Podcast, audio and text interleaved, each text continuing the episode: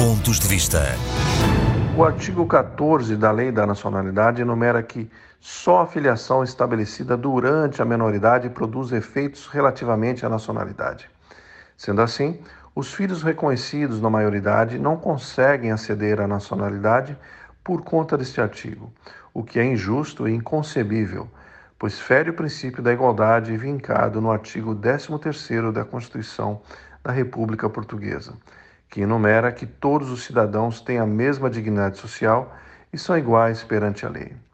E ainda, o número 4 do artigo 36º da Constituição da República Portuguesa descreve que os filhos nascidos fora do casamento não podem, por este motivo, ser objeto de qualquer discriminação, e a lei ou as repartições oficiais não podem usar designações discriminatórias relativas à filiação. Sendo assim, um filho reconhecido na maioridade não pode ser discriminado em detrimento daquele que foi reconhecido na menoridade. Porquanto, independente da discussão de ser ou não ser inconstitucional, essa é uma questão de restrição, pois ela restringe expressamente o direito à nacionalidade aos que, infelizmente, foram reconhecidos apenas na maioridade. Ademais, hoje existem meios científicos que trazem segurança jurídica como por exemplo o exame de ADN ou DNA, porquanto há que se aprimorar a lei e trazê-la à realidade atual, trazendo a justiça e a igualdade pelo processo legislativo em futuras alterações.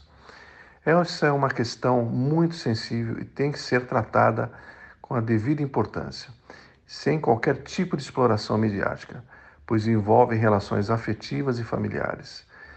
Eu e minha colega Romualda Fernandes nos reunimos com diversos cidadãos que se encontram nessa situação de restrição em face ao artigo 14. Também temos tido o apoio de diversos colegas do PS, tais como José Luiz Carneiro, Paulo Pisco, que há muito têm acompanhado esta importante questão. Por fim, estamos em busca de uma solução para finalmente corrigir esta injustiça, o que, caso haja consenso no parlamento, espero que ocorra em breve. Pontos de Vista.